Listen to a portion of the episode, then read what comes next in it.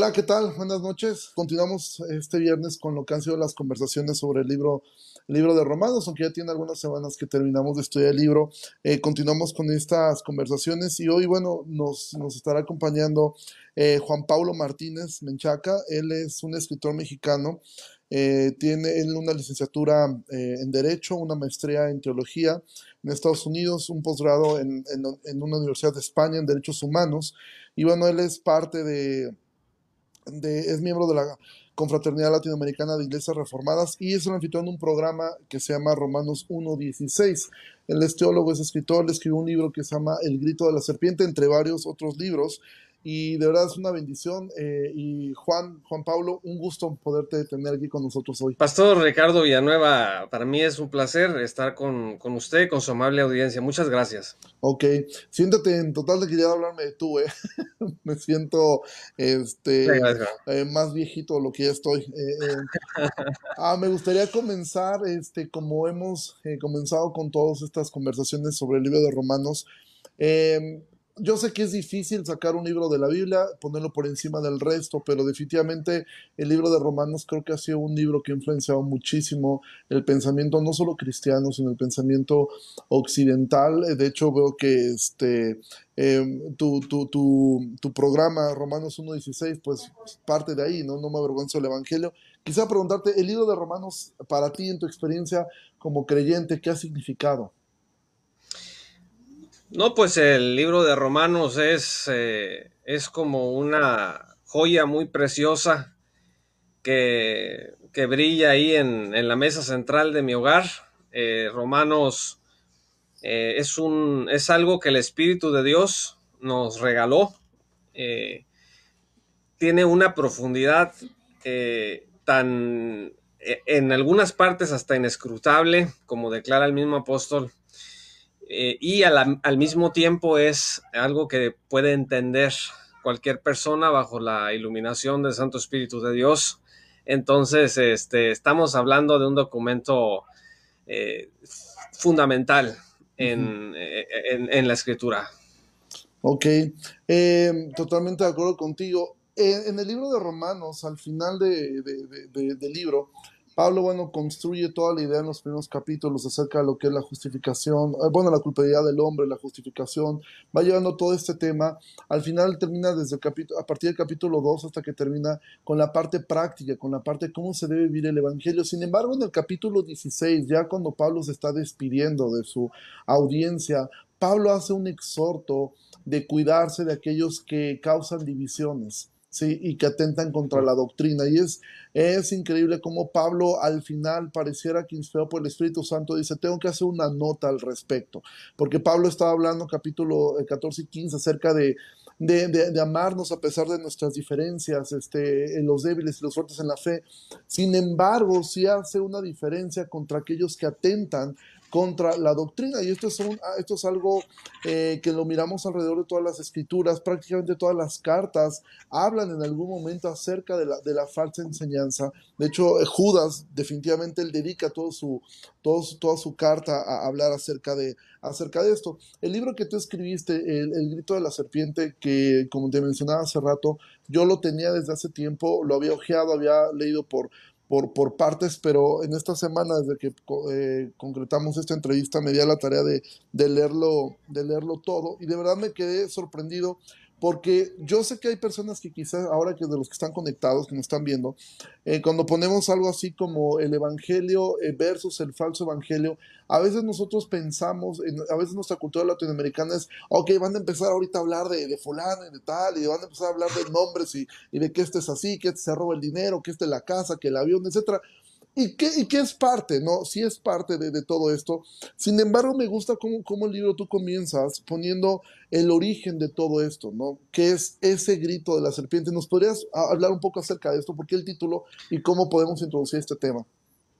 Bueno, el, el grito de la serpiente es una manera poética de hablar. Un grito siempre tiene un eco. Uh -huh. a, veces es, a veces es más evidente que otras y este grito de la serpiente es, sonoro eh, y ha llegado a, hasta nuestros días, desde que en el Edén, ahí en el tercer capítulo del Génesis, vemos que todo esto empieza con una pregunta y esa pregunta eh, tiene que ver con eh, y tratar de meter la duda sobre lo que Dios había revelado.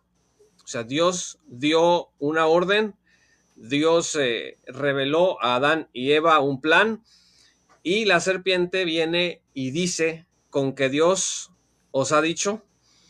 Es decir, eh, Dios es un mentiroso que no está hablando con precisión. De hecho, Dios lo que no quiere es que ustedes de alguna manera progresen y qué interesante la palabra, ¿no? Progresar. Y eh, a partir de ahí empieza pues un, calvario, eh, de, este, decisiones del ser humano que fueron eh, mortales, literalmente, en términos físicos y espirituales, pero al mismo tiempo vemos a Dios teniendo misericordia y, dando desde entonces la esperanza de que enviaría a su hijo, a su hijo unigénito, al Mesías, a morir por nuestros pecados en la cruz y a aplastar esta cabeza de esta, de esta serpiente. Sí, esa es la parte, eh, ese origen de la duda, con que Dios les ha dicho y poner en cuestionamiento. Y podríamos pensar que eso ha afectado, a, obviamente ha afectado al mundo. Sin embargo, ahora vemos que con las etapas, esto es lo que me gustó mucho en el libro, tú cómo lo vas tratando, cómo el mundo ha ido, ha ido cambiando y actualmente nosotros vivimos en una época que se ha denominado como posmodernismo, ¿no? Después de la ilustración, después de todas estas ideas que eh, surgieron en esta época, mucho que dio a su vez a, la Revolución Francesa, etc. Em, y que esto de alguna manera afectó muchísimo y de alguna forma en la providencia divina eh, también impulsó un poco al cuestionamiento de ciertas cosas que evidentemente en la, época de la Reforma este, em, anteriormente, pues también eh, esta cuestión de poder evaluar las cosas bíblicamente. Actualmente nosotros vivimos en esto y me gusta mucho tú cómo, cómo escribes esta parte, que el posmodernismo ha dado pie a esto, al nihilismo, al relativismo, al constructivismo y al pragmatismo, que son estas cuatro... Eh, cuatro formas eh, filosóficas de entender la, la, verdad. Em, yo, yo, miro que actualmente la, la, iglesia, como tú también lo pones, eh, el mundo actualmente está abrazando eh, lo que es el, la, filosofía, el tratar de relativizar todo, de, de, minimizar la verdad. esto tienes, para ti esto es cierto, para mí esto es cierto, y los dos debemos estar en paz. Respecto a esto, ¿tú qué, tú qué podrías abonar? Bueno, eh, estábamos, estamos en, en, algo que, por ejemplo, gente como D.A. Carson eh, determinan como perspectivismo. En general, el perspectivismo es que la verdad depende de tu perspectiva. Eso implica de alguna manera el ignorar que la verdad es objetiva y bíblicamente hablando es proposicional. Entonces, ¿por qué el perspectivismo es tan común? Eh, porque eh, en una época como esta de correcciones políticas, lo contrario al perspectivismo es al absolutismo. Carson dice en Becoming Conversant with the Emerging Church, en uno de sus libros, y también en The Gagging of God, habla de eso más extensamente, pero eh, eh, dice que el absolutismo, no todo el absolutismo es malo. Ahorita, a, a, la luz del derecho humanismo de nuestra época, cuando nosotros hablamos de absolutismo, pensamos en regímenes totalitarios como el de la Alemania nazi, en, en regímenes totalitarios como el régimen talibán eh, de los años eh, anteriores, pero el absolutismo es, eh, en, los términos bíblicos, no es sino cuando Cristo dice, no, nadie puede venir a mí. O sea, yo soy el único camino, si el Padre no lo trae, yo soy el único camino, soy la verdad, soy la vida. entonces, esa es una forma absoluta de hablar. Si nosotros no entendemos que esa forma absoluta de hablar es una característica de, yo creo que prácticamente de toda la revelación. Cuando Dios dice algo, es porque eso que dice Dios es verdadero. Y eh, nosotros la tarea que debemos de emprender es tratar de averiguar con una hermenéutica adecuada qué significa eso que Dios reveló. Y no tratar de maquillarlo o de moldearlo para que quepa en una perspectiva determinada.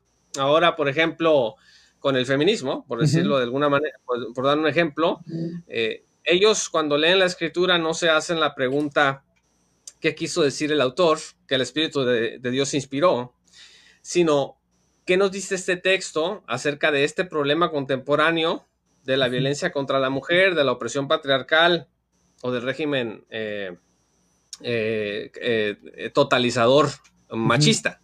Entonces, este perspectivismo nos ha hecho mucho daño.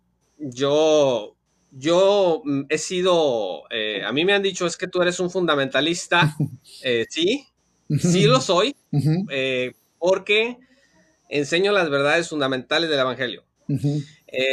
Mm, no soy un fundamentalista en los términos que a veces lo quieren hacer sentir, como alguien que está cerrado a la ciencia, que está cerrado al conocimiento. Y ahí en el grito de la serpiente hay un apartado donde trato precisamente esto. Eso podríamos estar hablando nosotros entonces, en sí lo que se atenta, eh, todo el momento de reforma prácticamente se basa en la premisa, en la premisa de solo escritura. Realmente eso, eh, ahí, de ahí se desprende absolutamente todo y de ahí se desprende eh, lo, que, lo que el creyente mira en la escritura, que eso es actualmente lo que ha llevado este relativismo, al poder pensar, bueno, ¿quién me dice, me gusta una, una cita que tú, que tú escribes aquí de Sorgel, que él dice, él piensa de esta forma, no se puede usar la luz eléctrica y la radio, acudir a la medicina moderna en el caso de enfermedad y al mismo tiempo creer en el mundo de espíritus y milagros del Nuevo Testamento. Y estas ideas de poco a poco, es que estas realidades que vemos en la escritura ¿Cómo que un hombre estuvo en, la boca de un pez? ¿Cómo que un hombre hizo un arca y metió esto? Y de alguna forma, por eso me, encanta cómo Pablo comienza el libro de Romanos, eh, eh, el texto del 16, no me avergüenzo del Evangelio, porque toda esta parte, sí, actualmente en un mundo moderno donde ya podemos ver tantos avances tecnológicos, pudiera ser un tanto para gente, y de verdad tú crees eso. ¿De verdad tú crees que alguien caminó en el mar? ¿De verdad tú crees que alguien resistió un muerto? Eso no empata con, la, con, la, con, con, con lo que podemos mirar nosotros. Entonces, eso lleva a, a, a este punto de comenzar a cuestionar el solo escritura, que es algo que hablábamos antes de, comenzar esta conversación. A veces la iglesia se enfrasca tanto en estar viendo que si Guillermo Maldonado, que si Cash Luna, que si este tiene un avión, que si el otro viaja, etcétera, lo cual sí es un conflicto. Sin embargo, el conflicto más profundo que la iglesia actualmente estamos enfrentando es cómo es que se atenta contra el principio de solo escritura y se ha metido de una manera tan sutil donde, bueno, es que esto a mí me funciona y empezamos a hablar de pragmatismo, es que esto al final, e, esto es relativo, esto tú lo miras así, pero yo lo miro de esta forma. Y aunque sí, evidentemente existen doctrinas terciarias, pero cuando hablamos de lo fundamental, no podemos entrar a un punto de decir, bueno, así creo yo, así crees tú. Algunos piensan que Jesús, algunos teólogos liberales, eh, progresistas, piensan, bueno, eh, el relato de la resurrección es un asunto imaginario para dar esperanza, ah, pero no es que sucedió. Respecto a la sola escritura, ¿tú, tú, tú crees que esta sea quizá la batalla más dura que la iglesia estará enfrentando? Bueno, la, la, el, el ataque el primer ataque en el mundo creado por Dios es contra la palabra de Dios. el, con que Dios os ha dicho es un ataque a la palabra de Dios. Y en este, en este momento podemos nosotros sin ningún problema afirmar que es un ataque, este ataque es contra la Biblia. estamos en una batalla por eh, la verdad revelada en las Sagradas Escrituras. Nadie se pelea por este por decir, bueno, eh, eh, por, discusiones en torno a, los hechos inmediatos. Por ejemplo, este, yo voy a comprar un refresco a la tienda y es verdad que fui a, a, la tienda a comprar un refresco. No, pues, pues sí, porque lo estamos viendo nosotros aquí.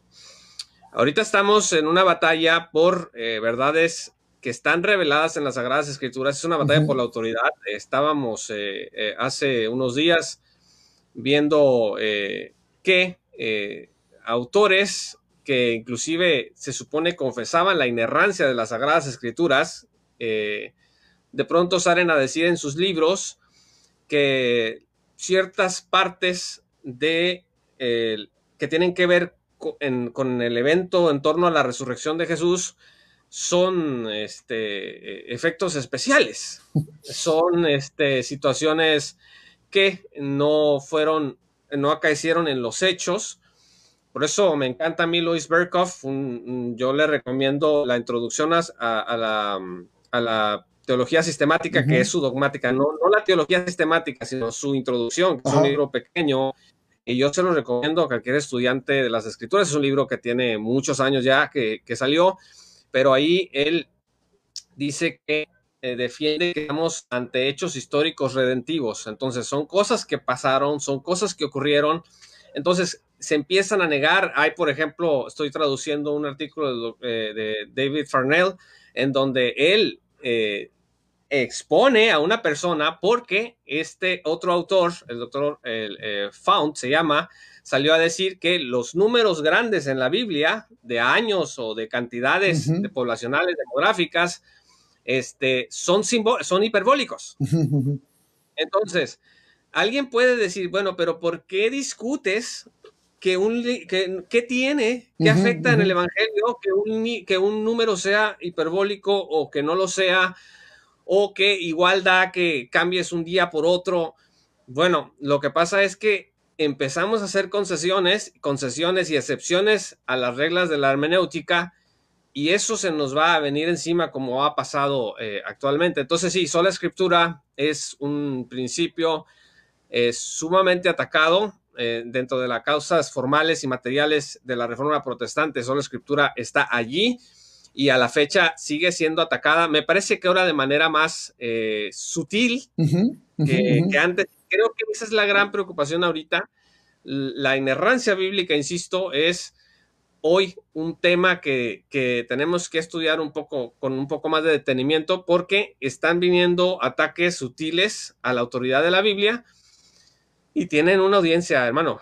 Hay audiencia detrás de, todos estos ataques gente, y que califican que estamos en, contra de, eh, de la evolución del conocimiento teológico y todas estas patrañas con respecto sí, sí, sí, claro.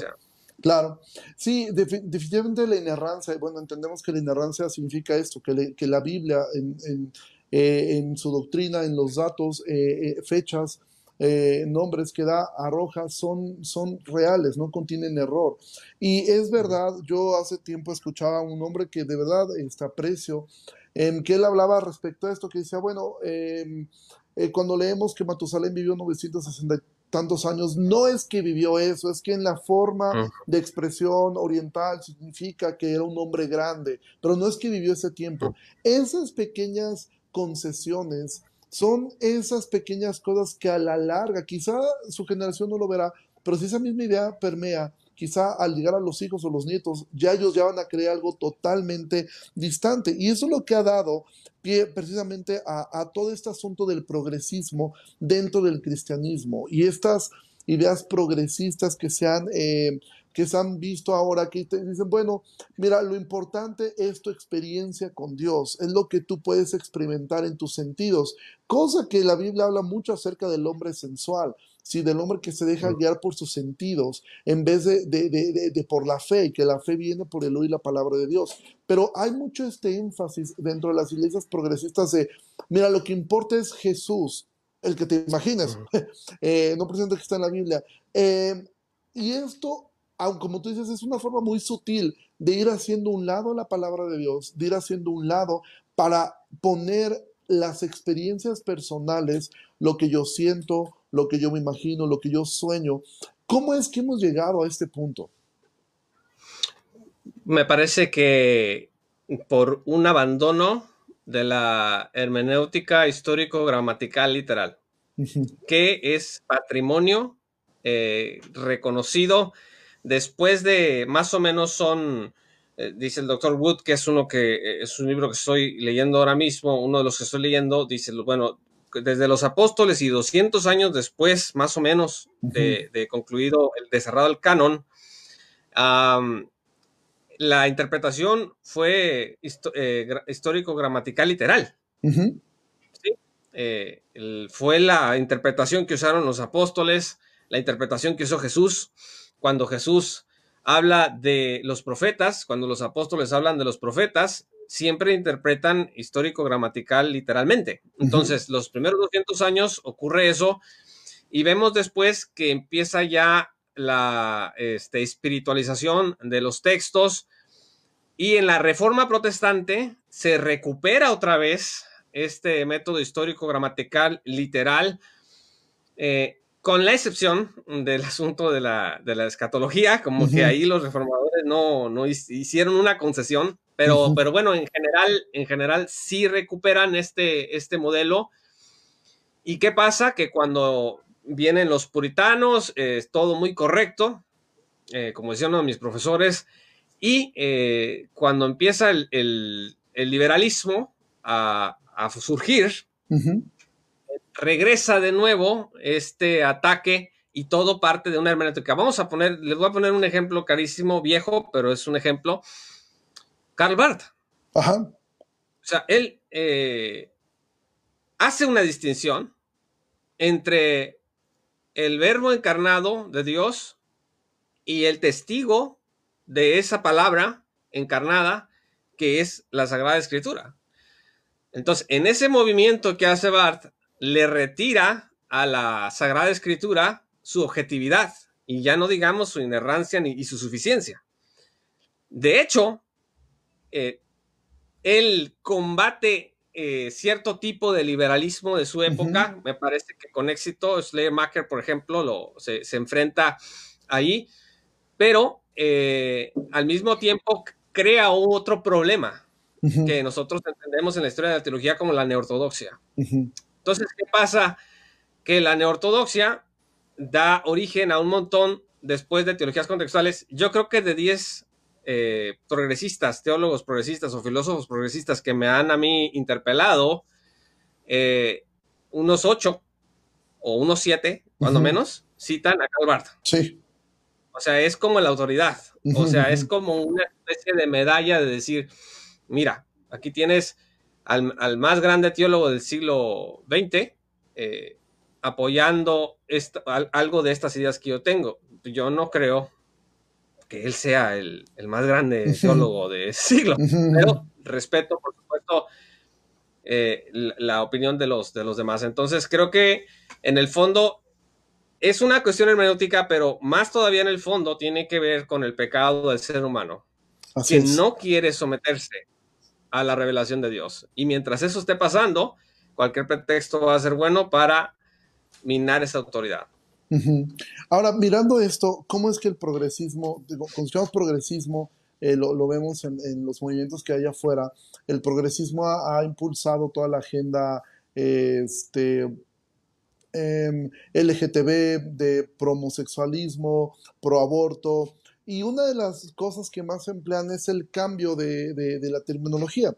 Es decir, ya no se habla tanto de aborto, sino de interrupción del embarazo. Eh, e ir tratando, las palabras son importantes.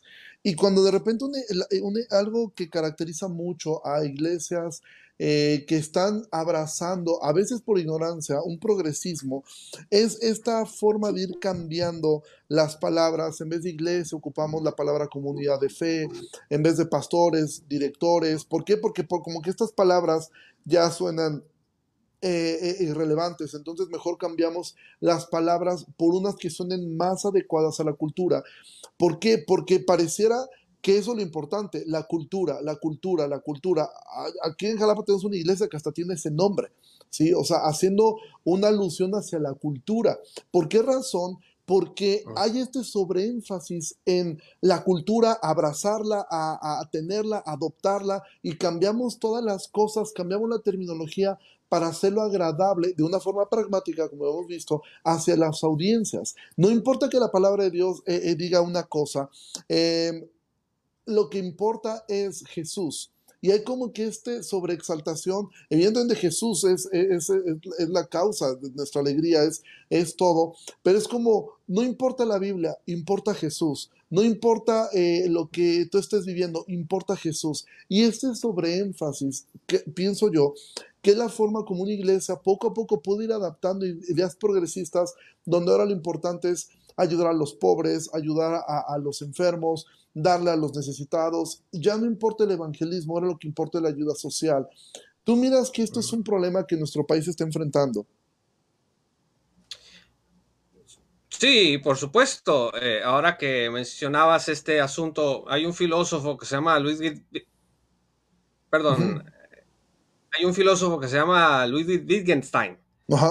Wittgenstein ah, hablaba de filosofía que se conoce como filosofía analítica y él eh, decía los, los límites de mi lenguaje son los límites del mundo.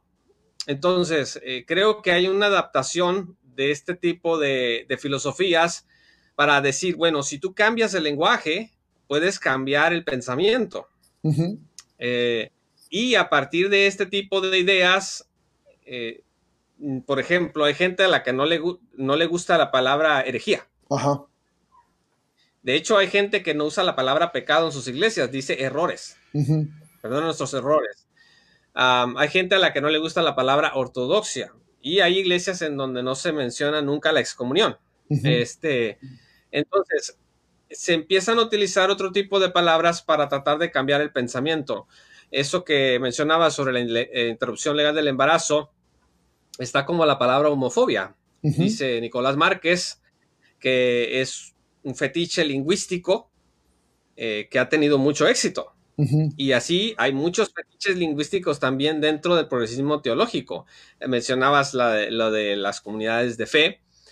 Hay gente a la que ya no quiere hablar del infierno, no quiere hablar de la condenación, eh, porque tratan, se cree que si tú suavizas este mensaje, la gente va a acercarse eh, más. Me mandaba un hermano del centro del país, me mandaba un video de un pastor que se grabó en un programa eh, y decía este pastor, no, eh, yo no soy nadie, el pastor, para decirle a los homosexuales que se acercan a nuestra iglesia que se arrepientan de sus pecados. Entonces, este, mm, ya no discutiendo las formas en lo que, en, cómo esto se, debe de hacer, sino simplemente es tarea del pastorado eh, llamar al arrepentimiento, no nada más a los que acaban de llegar, sino a los que ya están ahí, y buscar la santidad delante de Dios.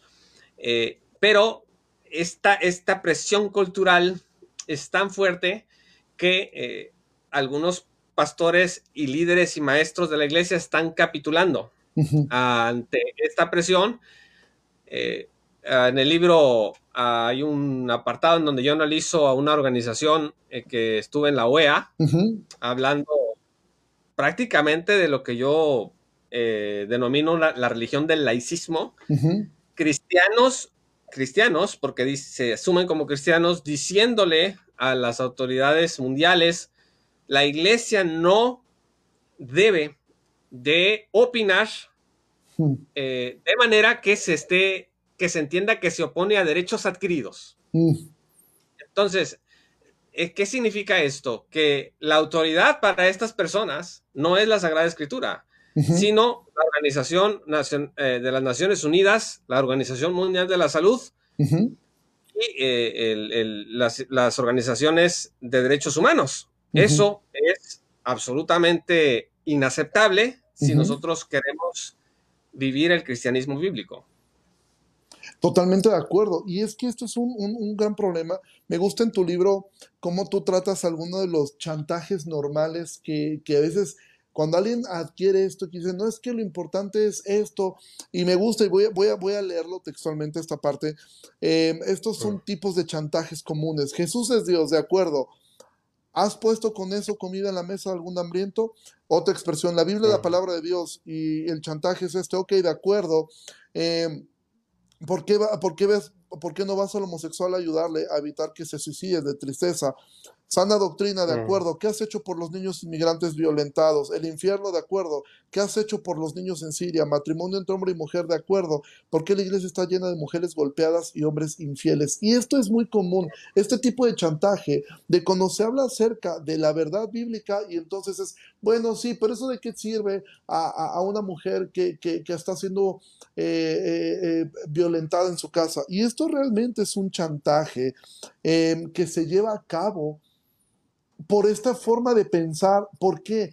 Porque em, en sí, una frase que no recuerdo de Sproul o de Spurgeon, que decía, no es que la Biblia tenga contradicciones, es que contradice tu forma de vida y entonces es más cómodo subirse a la ola progresista y con esto quedo bien con los demás por el principio que Pablo habla al principio de Romanos. No me avergüenzo del Evangelio, pero resulta que hay mucha gente que le produce una profunda vergüenza hablar de un Dios santo de un Dios que demanda santidad, de un Dios que demanda que es soberano, que el hombre no tiene nada que hacer para salvarse a sí mismo. Y entonces entra este chantaje de si tú no aceptas mis ideas, ¿de qué sirve al hombre esto? Bueno, la respuesta de Pablo será porque es poder de Dios para salvación a todo aquel que cree.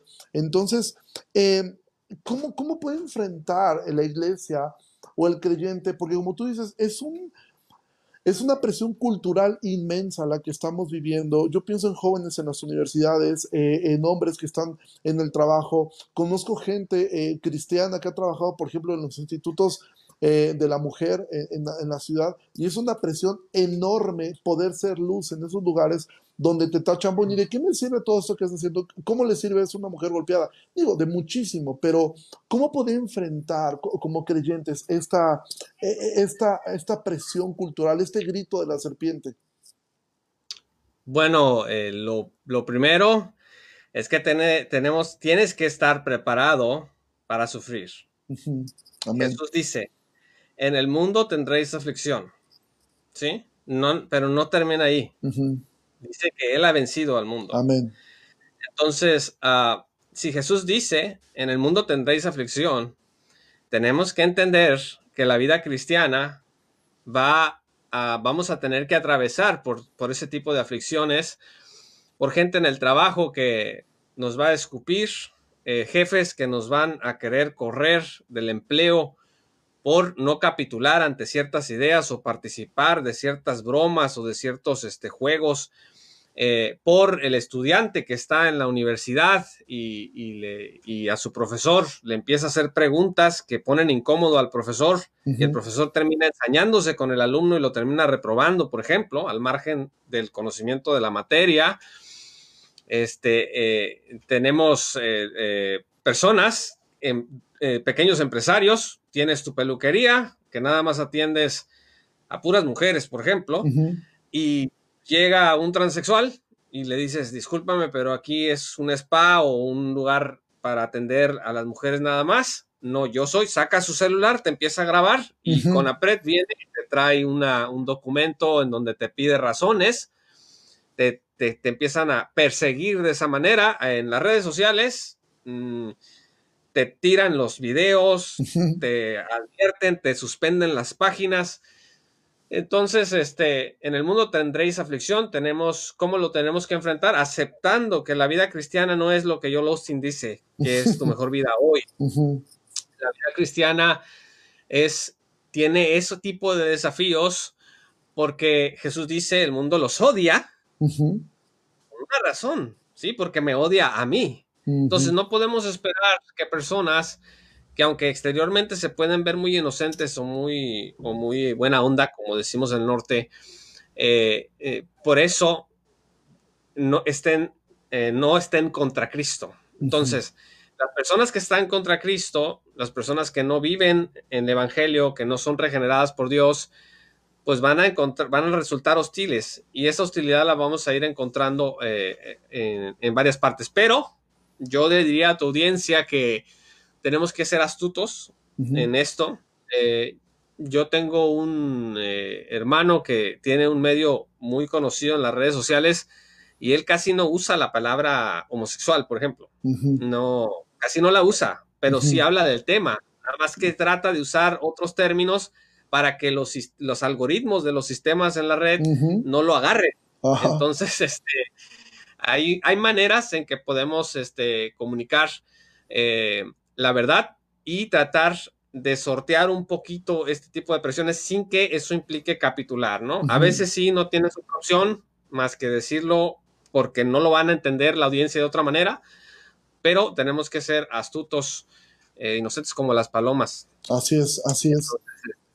Ahora, este, este progresismo va escalando poco a poco cada vez más y esto lo podemos mirar ahora em, que comienza a atentar contra, contra lo más primario eh, de la fe cristiana, la resurrección de Cristo, su obra de expiación en la cruz, eh, que es porque hay una realidad, ningún falso maestro va a decir yo soy un falso maestro, ningún falso maestro va a decir yo no predico sana doctrina y muy pocos van a atreverse a asegurar que no creen en la inerrancia de la escritura. La realidad es que la mayoría de ellos dicen que creen en la palabra de Dios, que es su guía, que es tal, aunque con sus hechos demuestran todo lo contrario. Pero ya cuando empezamos a ver a personajes, quizá ahora uno que tomó mucha fuerza, N.T. Wright, más que nada cuando MacArthur y, y Archie Sproul en una conferencia pública dicen, eso que él está diciendo es herejía, ya cuando, eh, eh, cuando este progresismo comienza a tentar que ese es el camino. O, sea, más o menos los que han estado escuchando esta conversación de principio, podemos mirar cómo esto va poco a poco, no es que así comenzó. Quizá todo lo que vamos a hablar para muchos es, no, es que eso sí está terriblemente mal. Bueno, pero el caminito comenzó desde antes, con simplemente hacer algunos, algunas concesiones a nuestra, a nuestra ortodoxia. Cuando ya se atenta contra esto, eh, por ejemplo, Ulises, Ulises eh, es este eh, joven eh, chileno, me parece, que es como de los teólogos de cabecera de, de Jesús Adrián Romero. Él dice, la cruz es prácticamente un acto de solidaridad ¿no? con el oprimido. O sea, realmente no es que Dios estuviera enojado con el hombre, no es que Dios demandara sangre. y, si lo piensa uno desde términos humanos, dices, oye, sí es cierto, ¿cómo es que Dios este, es un fatricida, o sea, que asesina a su hijo para, para complacer. Bueno, ¿qué tipo de Dios es un Dios que, que mata a su propio hijo, que quiere sangre? Pero bueno, debemos entender que la justicia de Dios está más arriba de, lo que nosotros podemos comprender o entender. Pero ya cuando se comienza a tentar contra la expiación, contra la obra de la cruz y evidentemente con la resurrección, bueno, Pablo dice en Corintios 15, si Jesús nos resucitó, van en nuestra fe, realmente estamos completamente eh, eh, perdidos. ¿Tú cómo miras que esto ha llegado ya a afectar a mucho de lo que es la iglesia?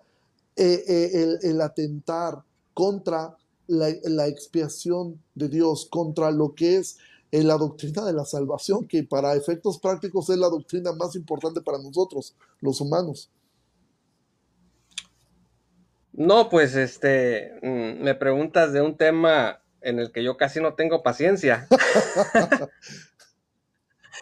no, la verdad, hermano, eh, yo le decía al editor de la, de la nueva edición del Grito de la Serpiente, le decía, hermano, para mí cuando se ataca la doctrina de la justificación por la fe, es como un ataque a mi esposa. Mm. O sea, yo no, no, mm, no entiendo cómo algo tan perspicuo en las Sagradas Escrituras puede ser tratado de una manera tan, tan este, mm, irreverente. Eh, en este caso extremo que hablabas de, de Oyarzún y bueno, Nadia Weber con, con él este, y otros iguales que piensan de esa manera, como que es un poquito más, yo entiendo un poco más eh, este asunto eh, porque finalmente son abiertamente, enseñan abiertamente estas cosas. Eh, con N.T. Wright empezó un fenómeno muy interesante entre latinoamericanos que yo he denominado academiolatría. el, doctor, el doctor Phil Johnson acaba de decir hace poco en una entrevista que le hicieron que ser académico no quiere decir que seas ortodoxo. Claro. y yo veo que hay latinoamericanos que se leen algunos libros de Wright y, o de Walton y sienten que pertenecen ya a un nicho de mentes privilegiadas o que tienen ideas que han dejado de lado el aspecto primitivo del cristianismo. Eh, personas que opinan que este tipo de lecturas son no para ovejas que leen superficialmente, sino para este, personas que están muy bien entendidas en los asuntos de la teología y la academia entonces, ah, es lo que el diablo hace. Eh, Jesús decía, yo te bendigo, te agradezco, Padre, porque revelas estas cosas a los que son como los niños y las ocultas de los que son eh, supuestamente los sabios. Mm, pero nosotros no oímos eso. Yo quiero tener un conocimiento de iniciados y tener el reconocimiento de quién? pues de la, de la, gente que está a mi alrededor. La verdad es que Michael Bashley eh, escribió un libro estupendo haciendo una refutación a la nueva perspectiva de Pablo. Se llama Realmente San Pablo dijo. Eh, hay una traducción que está por publicarse próximamente al español de ese libro. Y ahí Michael Bashley, dice eh, que efectivamente la nueva perspectiva parte de la, el reduccionismos de herramientas hermenéuticas eh, léxicas muy importantes, eh, el, concepto de la justicia de Dios, el concepto de la justificación, de pronto son reducidos en un análisis parcial de, del, del Antiguo Testamento y presentas una justificación reinventada. Ahora, en el caso de N.T. Wright, la verdad es que mm, no sabemos qué cree. Sí, es un misterio no, no se sabe, o sea, se ha, cambiado de opinión algunas veces y los discípulos de él latinoamericanos están iguales, o sea, mm, dicen, algunos no dicen tan abiertamente como Bates o como Bert, por ejemplo, que salen a decir con Wright, eh, eh, eh, el Evangelio no es la, el Evangelio no es la justificación por la fe. Pero salen otras personas que dicen, no, el Evangelio no dicen que no es eh, la justificación por la fe, pero dicen que la justificación por la fe es una parte muy importante, pero no es lo fundamental. Y entonces empiezas con estas cosas a atenuar el mensaje. Y, el resultado eh, al final es que sigues subiendo, eh, bajando, perdón, escalones, escalones, escalones hacia la ortodoxia y después al liberalismo y luego ya este, a la apostasía. Y, y, no es que nosotros no entendamos el, el N.T. No ha sido criticado porque dijo que la, que la justificación por la fe no es todo el evangelio, sino porque dijo que la justificación por la fe no tiene que ver con la doble imputación. Eh, que nosotros vemos en Corintios 5, en donde Cristo es hecho pecado. Eh, entonces, eh, esta, esta situación es bastante compleja y lo que yo le digo a los hermanos es, sí, este, el estudio es muy importante, es fundamental, pero tenemos que cuidarnos porque Satanás maquina. y cuando Satanás te pega, te pega en el orgullo, y te hace sentir que tienes un conocimiento, que encontraste el hilo negro eh, contra todo lo que eh, ah, tenemos. Eh, el doctor Sproul decía, lo más probable es que si entiendes algo distinto a lo que ha dicho la historia de la iglesia, lo más probable es que tengas que abandonar esa opinión. Así es. Entonces, tenemos que estar siempre muy alertas y no, no perder esa brújula. Y la única manera es, insisto, tener un eje hermenéutico sano y un compromiso inquebrantable con la inerrancia y la suficiencia de las Sagradas Escrituras. Así es, totalmente, totalmente de acuerdo. Eh, me gustaría eh, eh, citar algo de, que está en tu libro, que también es, el pastor MacArthur lo, pone en el, en el libro de, Fuego Extraño. Y mm. porque ah, ya ir de alguna manera ir cerrando esta conversación, ¿Cómo es que nosotros, porque a veces, y, yo, como te decía un inicio, quizá algunas personas cuando le vieron esto, Pablo dice en Gálatas, cualquier, sea un yo o un ángel del cielo viene les predico un evangelio distinto a este, sea maldito. Y a veces nosotros pensamos que es más importante, ah, por satisfacer a veces ese morbo de, de conocer nombres y personajes y ver qué hizo este, qué hizo el otro, cuando realmente lo más importante es conocer la, la palabra de Dios, poder escudriñar, poder mirarla, poder... Eh, eh, hacer eh, estos ejercicios de, hermenéutica. Y, me gusta cómo, cómo, Jonathan Edwards, porque realmente esto fue algo que, que, él, que él, puso, eh, cómo poder mirar cuando una doctrina o algo realmente eh, nos está apuntando hacia algo que, viene de Dios o realmente deberíamos hacerlo a un lado. Me gustaría leer textualmente, primera de Juan 4.2 dice, en esto pueden discernir quién tiene el Espíritu de Dios, todo profeta que reconoce que Jesucristo ha venido en cuerpo humano es de Dios. Todo profeta que no reconoce a Jesús, a Jesús no es de Dios, sino, sino del anticristo. Ustedes han oído que este bien en efecto ya está en el mundo. Ustedes, queridos hijos, son de Dios y han vencido a estos falsos profetas, porque el que está en ustedes es más poderoso que el que está en el mundo. Ellos son del mundo, por eso hablan desde el punto de vista del mundo y el mundo los escucha. Nosotros somos de Dios y todo el que conoce a Dios nos escucha, pero el que no es de Dios no nos escucha. Entonces, eh, Edwards ponía esto. Eh, esto que estoy escuchando, aprendiendo, exalta al verdadero Cristo, se opone al mundo, lleva a las personas hacia las escrituras, exalta la verdad, produce amor a Dios y a los demás. Si la respuesta es sí a estas cinco interrogantes, eso proviene de Dios. Si la respuesta es no a alguna de estas, es muy probable, bueno, es casi es seguro que eso no proviene de, de Dios, sino que proviene de mi carne o muy probablemente de es una doctrina de, demonios, ¿no? Entonces, ¿cómo es que un creyente debería, eh, porque hay una resistencia a la realidad en el creyente a estudiar em, teología? ¿En qué sentido? A veces se piensa que la teología es meterte a un instituto, a un, seminario. Realmente la teología es, de alguna forma, la cosmovisión que tienes acerca de Dios, ¿sí? Y Arces Paul decía, todos somos teólogos ah, y todo el mundo tiene una teología, son teólogos buenos o teólogos malos. ¿Cómo es que eh, una forma en que el creyente puede cuidarse de esto? A veces hay personas que dicen, es que deberían de tratar un tema, a mí me habían propuesto esto en estas conversaciones acerca de los falsos maestros y yo dije, está bien, creo que es un buen tema.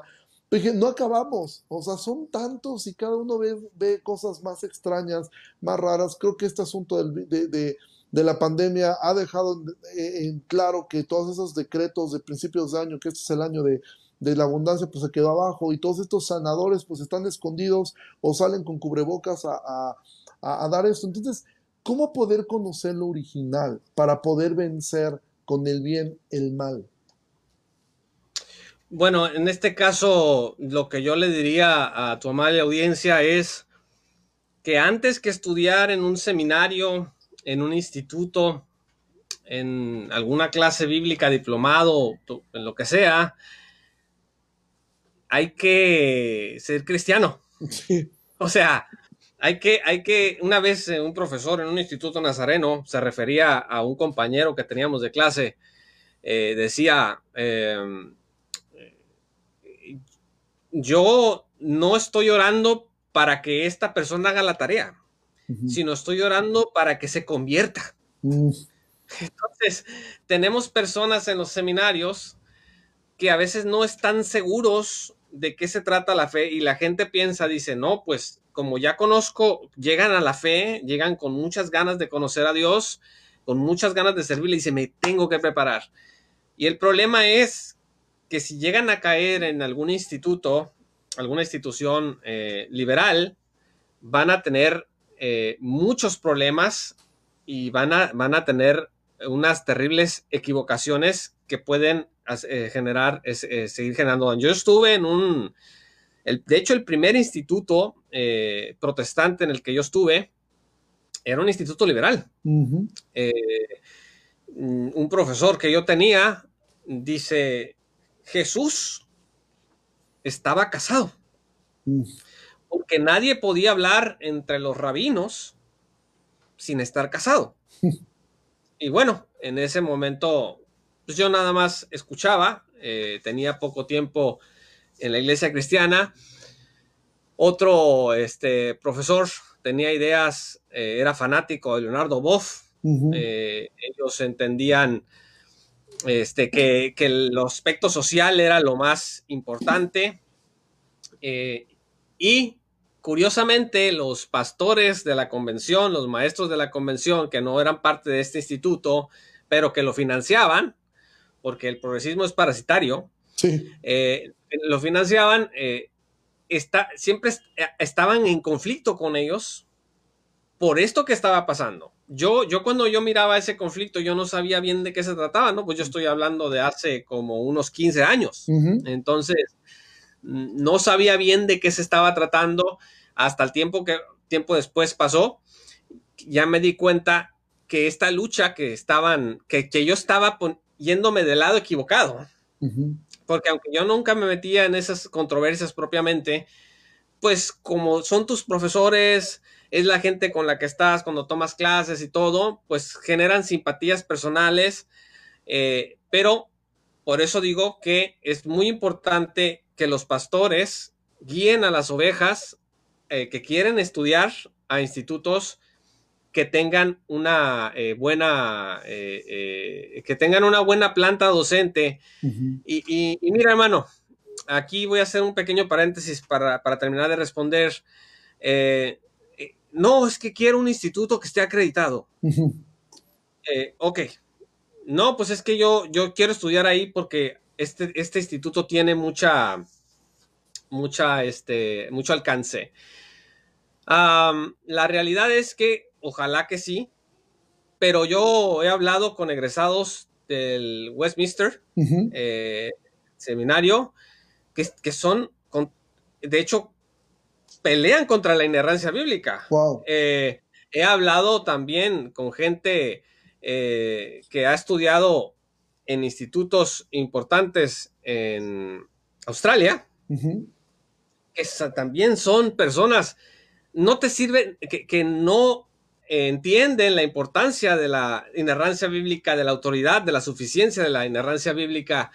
Entonces, de nada me sirve a mí tener el gran título eh, sí estoy renunciando a los principios fundamentales del Evangelio. Mira, 1 Corintios 15, de los versículos 1 al 8, Pablo hace un resumen del Evangelio allí. Y es muy interesante, les voy a nada más compartir dos versículos de ahí, 1 Corintios 15, eh, versículo, eh, fíjense lo que dice el versículo 3, dice, porque yo os entregué en primer lugar lo mismo que recibí, que Cristo murió por nuestros pecados, dice, catapaz grafás, o sea, conforme a las escrituras. Y eso mismo lo va a repetir en el, que sigue, que fue sepultado y que resucitó al, tercer día, pasa catapaz grafás, o sea, conforme a las escrituras. Entonces, este catapaz grafás es fundamental, es decir, el Evangelio tiene su base en la revelación de Dios de las Sagradas Escrituras. Entonces, ¿cómo? La pregunta era, ¿cómo una persona puede proteger eh, eso? Bueno, yo diría en primer lugar, los pastores tienen que estar como que con las antenas eh, ahí despiertas para tratar de aconsejar lo mejor que se pueda a los hermanos, pero todo el Evangelio está fundamentado en las Sagradas Escrituras. Así es. Estas dos, estas dos veces que aparece esta, esta frase ahí en, en 1 Corintios 15, no es una casualidad, el Espíritu Santo no pone palabras en la Escritura nada más porque sí. Entonces es conforme a las Escrituras. De hecho, Juan 17, 17 dice que la palabra de Dios es eh, la verdad.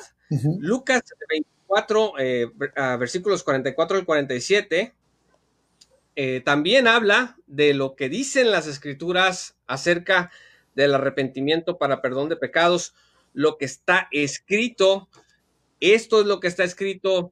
Entonces, eh, esta apelación a las escrituras no es, una, no es accidental.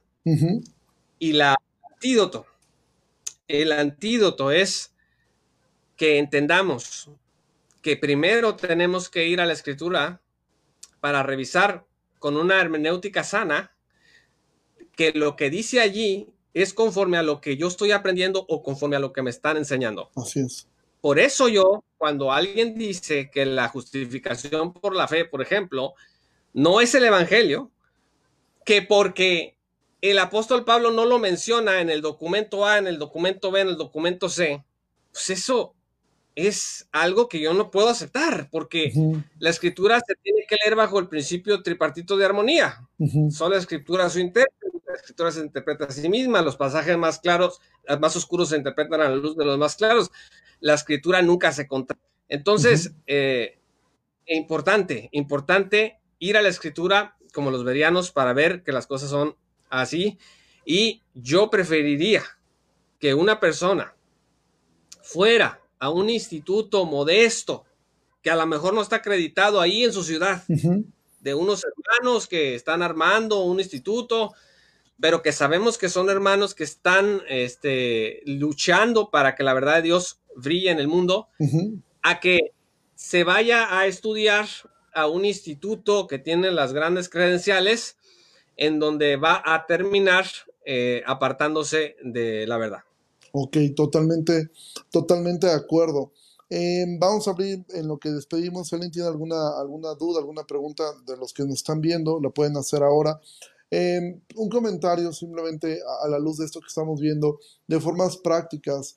Em, quizá algunas personas aún no están conscientes de, este, de estos puntos este, eh, doctrinales que son tan importantes, pero la iglesia en Latinoamérica eh, sufre mucho respecto a, a estas puertas que se van metiendo eh, dentro de la iglesia en cuestiones de, declarar, decretar, de hablar, esto que se conoce como palabra de fe, que todo esto que quizá no tiene que ver precisamente con el progresismo, pero sí tiene que ver con esta parte de, de que Satanás le dijo a Eva, ¿sí? y serán como Dios. ¿sí? que fue en la parte que Eva finalmente parece que fue lo que la convenció, cuando dijo, ok, voy a ser como Dios, porque entonces si Dios habla las cosas que no son como si fueran, entonces yo también las puedo hacer, al grado que esto te haya llevado a personajes, es decir, bueno, tú eres Jehová Junior, todo esto. Estas partes nosotros pudiéramos considerarlas que atacan a doctrinas primarias. Sí, por supuesto. De hecho, eh, yo, cuando yo empecé a escribir el grito de la serpiente, no lo hice porque dije, ah, quiero a ver qué puedo fastidiar, a ver qué encuentro para fastidiar. este, si algunos piensan que, yo me que nosotros nos levantamos todos los días este, a ver a quién podemos fastidiarle la existencia. No, no es así. Este, eh, yo ya había visto que había ya varios hermanos metiendo duro los hombros para contrarrestar este tipo de, de enseñanzas falsas, por supuesto que ataca los fundamentos del Evangelio. No podemos convertir al Evangelio en una fórmula de decreto mágico para conseguir las cosas que yo, yo quiero. Eh, cualquier negación, lo, leíamos sobre 1 Corintios 15, 1 al 8. 1 Corintios 15, 1 al 8, el resumen encierra. La muerte expiatoria, vicaria y sustitutoria de Cristo.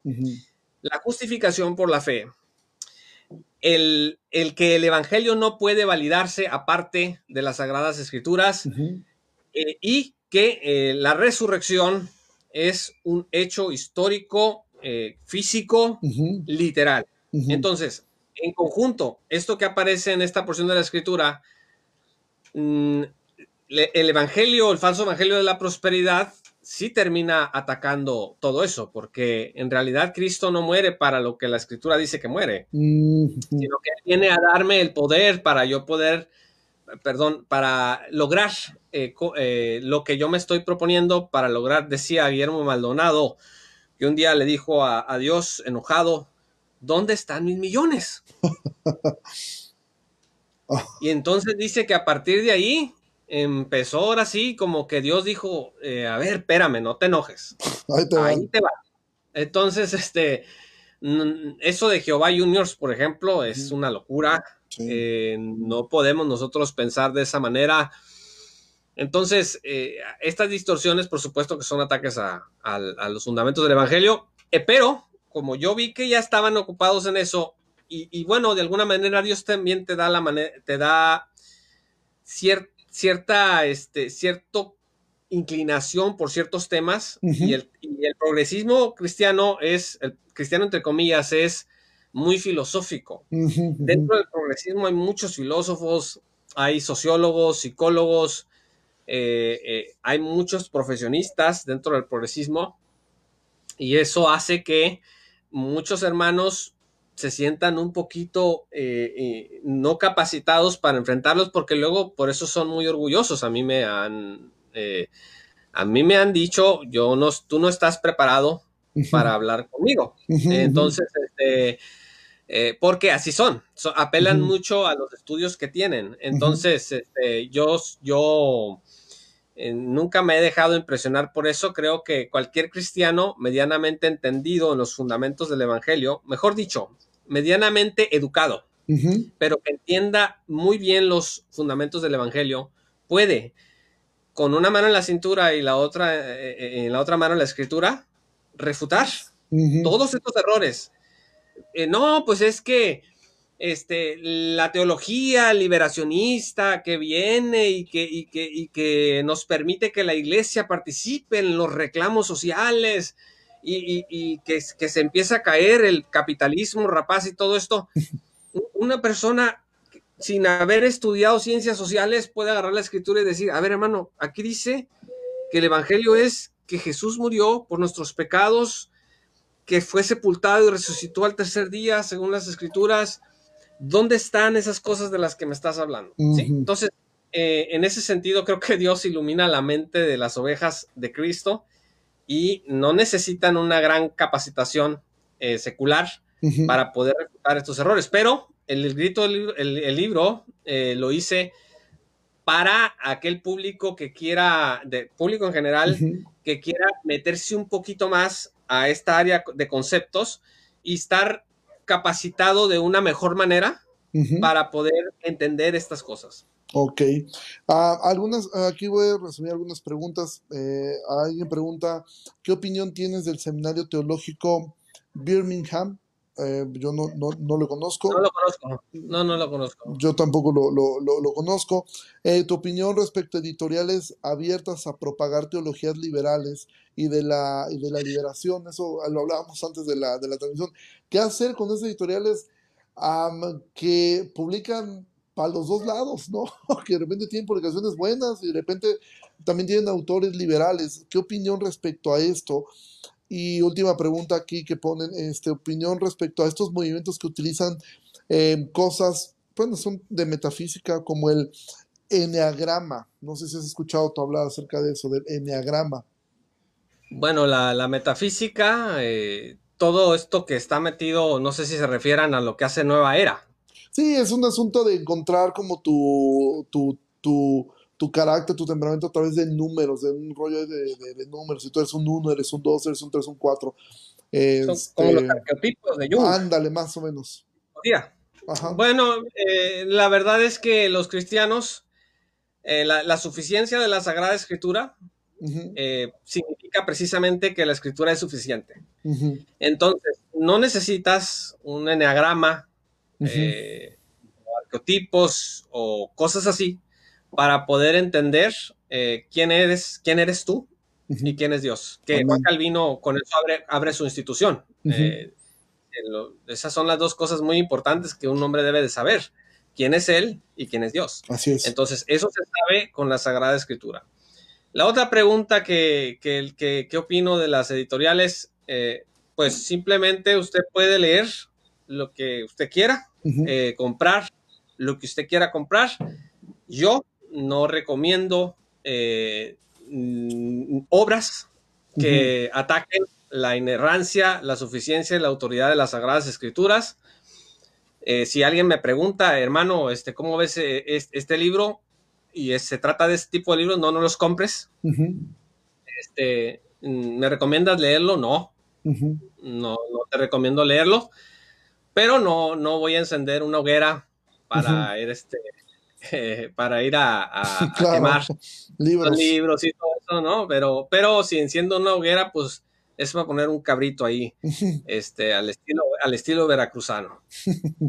ok, pues de verdad muchísimas gracias, Juan Pablo, por esta conversación. Gracias por tu, por tu tiempo. No sé si tú quisieras cerrar esta conversación con alguna última idea, algún último pensamiento este, para quienes nos están este, eh, viendo o que verán este programa más adelante.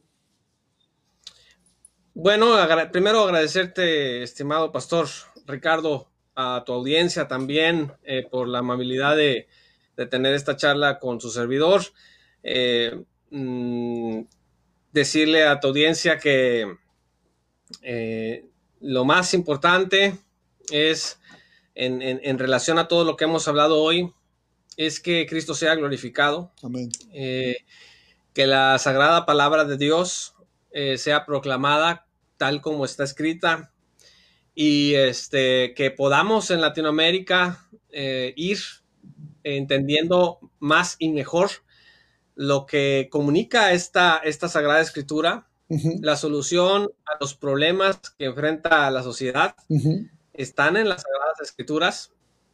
Y bueno, como iglesia, eh, yo espero que, que al menos esta contribución que hemos hecho nosotros eh, ayude a algunas personas a reflexionar un poco mejor sobre estos acontecimientos en relación a la teología neoliberal, a la teología emergente, neortodoxa. Y, y yo soy un siervo inútil que nada más hace lo que le dicen que tiene que hacer. Esa es la realidad.